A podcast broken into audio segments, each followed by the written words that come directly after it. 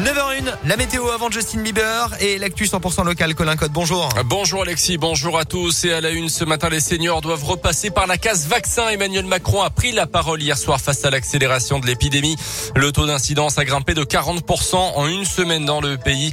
Euh, conséquence, le chef de l'État a annoncé des mesures ciblant les personnes âgées et les plus fragiles qui vont donc devoir effectuer une troisième dose de rappel. Une campagne a été lancée depuis la fin de l'été pour tous les plus de 65 ans et les plus fragiles il nous faut aujourd'hui l'accélérer. À partir du 15 décembre, il vous faudra justifier d'un rappel pour prolonger la validité de votre passe sanitaire. Les personnes qui ont moins de 65 ans voient aussi la protection conférée par le vaccin diminuer au fil du temps. C'est pourquoi une campagne de rappel sera lancée à partir du début du mois de décembre pour nos compatriotes âgés de 50 à 64 ans. Un message semble-t-il entendu puisque 100 000 prises de rendez-vous ont été enregistrées sur Doctolib après l'intervention du président. De son côté, le ministère de l'Éducation a également annoncé hier soir un renforcement des mesures sanitaires dans les écoles avec le retour du port du masque obligatoire en élémentaire sur tout le territoire à partir de lundi.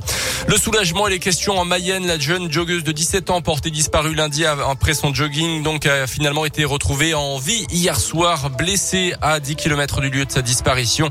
Elle venait de se réfugier dans dans un commerce. Elle a été hospitalisée mais n'a pas pu être entendue. L'enquête pour enlèvement et séquestration se poursuit.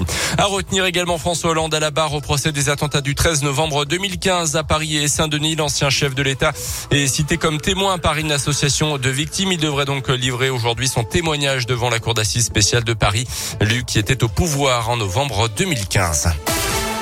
Dans le reste de l'actu en Auvergne, la condamnation à deux ans de prison avec sursis pour un éducateur d'un foyer pour personnes handicapées à Clermont.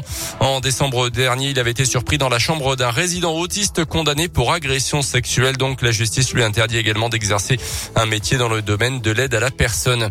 Un nouvel accident dans le Puy-de-Dôme, un train, un vélo et une voiture. Ça s'est passé hier matin à la Bourboule. Une automobiliste qui a percuté la victime par l'arrière, la faisant tomber sur la chaussée.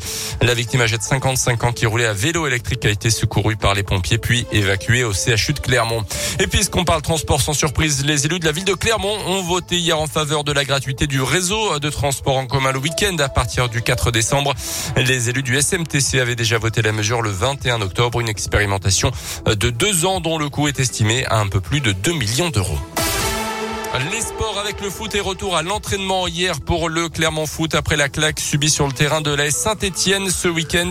Un match amical est prévu contre Châteauroux, sixième de national. Ça sera demain après-midi. En basket, la victoire a été toute proche hier soir pour la Jave en championnat sur le parquet de Nancy, mais c'est finalement Nancy, donc les locaux qui l'ont emporté 78 à 76 Vichy qui est onzième du championnat. Et puis en tennis, l'Open de Rouen dans la Loire avec la défaite surprise de Benoît Paire sorti d'entrée hier contre un néerlandais classé 395e joueur mondial. Euh, l'aventure folle également de Gabriel Debru continue. Le jeune grenoblois âgé de 15 ans seulement s'est qualifié pour le second tour. Euh, un second tour qui commence d'ailleurs aujourd'hui à Rouen avec Richard Gasquet contre son jeune compatriote Arthur Cazot.